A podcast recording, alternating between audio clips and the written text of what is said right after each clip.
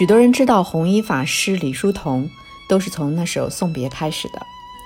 长亭外，古道边，芳草碧连天。晚风拂柳笛声残，夕阳山外山。这首歌的原曲来自美国音乐家约翰·奥德维，他在1886年创作了一首梦见家乡和母亲，Dreaming of Home and Mother。后来，日本音乐人重新填词，改名为《旅愁》。李叔同在日本留学时，被日文版的《旅愁》所打动，也许是想起了他去世的母亲，有感而发，于是将《旅愁》的歌词翻译成了中文。但我们今天听到的这首《送别》，是他从日本回国之后再次重新填词创作的。没过几年，他与家人永别，遁入空门，法号弘一。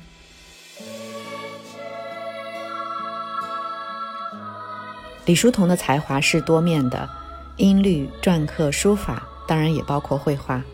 我们今天重点来说说他的绘画道路。刘海粟曾经称他是第一代接受并传播西洋美术教育的前辈。虽然中国历史上出国学习西方绘画的第一人不是他，但李叔同却是最早将西方绘画引入中国的，也是中国现代美术史上传播艺术的最早启蒙者。所以，从这个意义上说，我们称他为这个艺术留学天团的大师兄，应该也并不为过吧。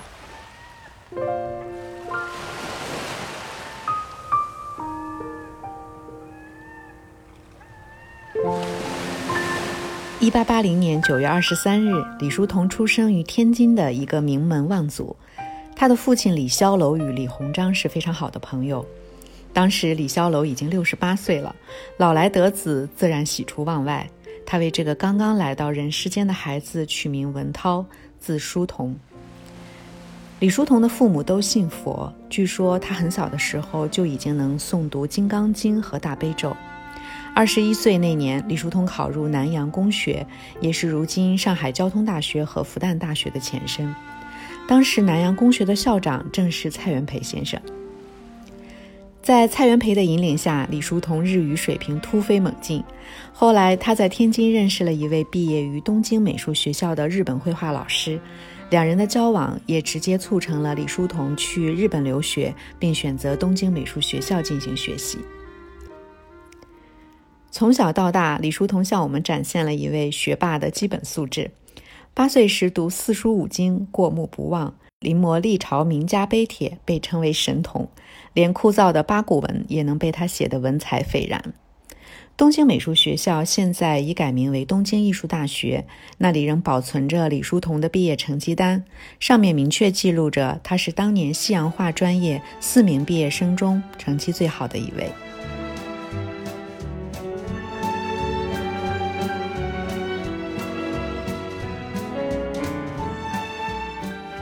关于东京美术学校，在这里可以多说几句。这所学校创建于1887年，聘请了许多曾经到欧洲学习西洋画的日本年轻教师，其中一位叫做黑田清辉。这位黑田老师受法国印象派的影响很深，回国后就在东京美术学校的油画科担任算是系主任这样一个职位。李叔同可以算是这个系出类拔萃的好学生了。他在黑田老师的教导之下，接受了系统的西方油画训练。但我们今天能看到的李叔同的绘画作品非常少，目前可以判定为他原作的只有两幅，其中一幅自画像被保存于日本东京美术学校。这幅画创作于1911年，也是他从日本毕业的那一年。当时李叔同三十一岁，留一个中分发型，眉清目秀。你看这幅画，明显是模仿了法国印象派代表画家乔治修拉的点彩法，而且后背景中的树木、花园，从色调和光线上看，也像极了修拉那幅著名的大丸岛的星期天下午。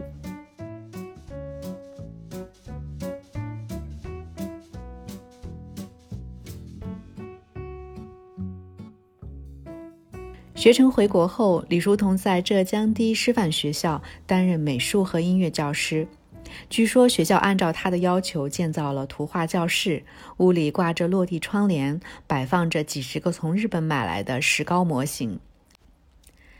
李叔同是中国第一位教学生对着石膏模型画素描的老师，他基本上是一个全能美术老师，从素描、油画、水彩到写生和西洋美术史，他全都能教。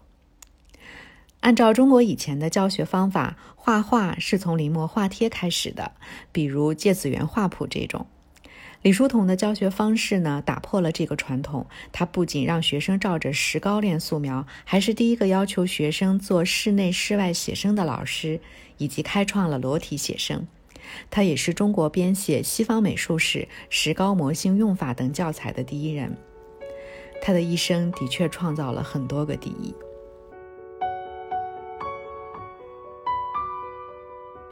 我能理解许多人为什么一提到李叔同，提到弘一法师，就会自带一种光环。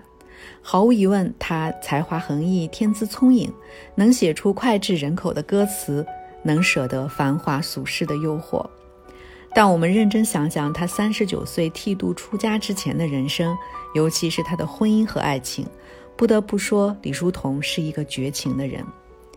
他先后两次抛妻弃子，恩断义绝。或许出家人是需要一点狠劲儿的，尤其是半路出家。而李叔同在绘画和美术教育上的贡献，就恰恰发生在他与两任妻子的决绝离别之间。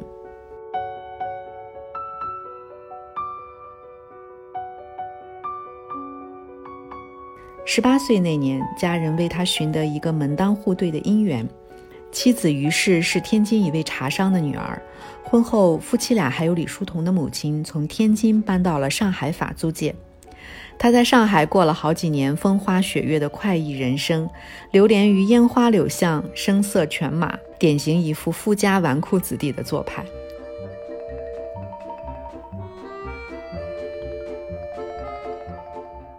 李叔同的母亲四十五岁时因病去世，这对他的打击非常大。不久之后，他就将妻子和两个儿子托付给家人，毅然决然去了日本。这段婚姻也就从此走到了尽头。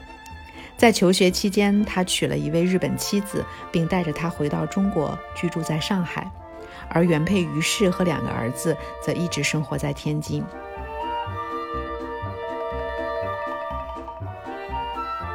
黄炎培曾经写过一篇回忆文章，记录了李叔同与日籍夫人的诀别。当他决定在杭州出家时，那位日本妻子从上海赶了过去，通过两位朋友辗转走了几个寺庙才找到丈夫。他们去吃了一顿饭，期间李叔同没有主动讲过一句话，也不曾抬头看三人一眼。吃完饭，他雇了小船要回寺庙，但见一桨一桨荡向湖心。直到连人带船一起埋没于湖云深处，他却始终没有回过头。书童夫人大哭而归，最终他决定回国，两人此生再也没有相见。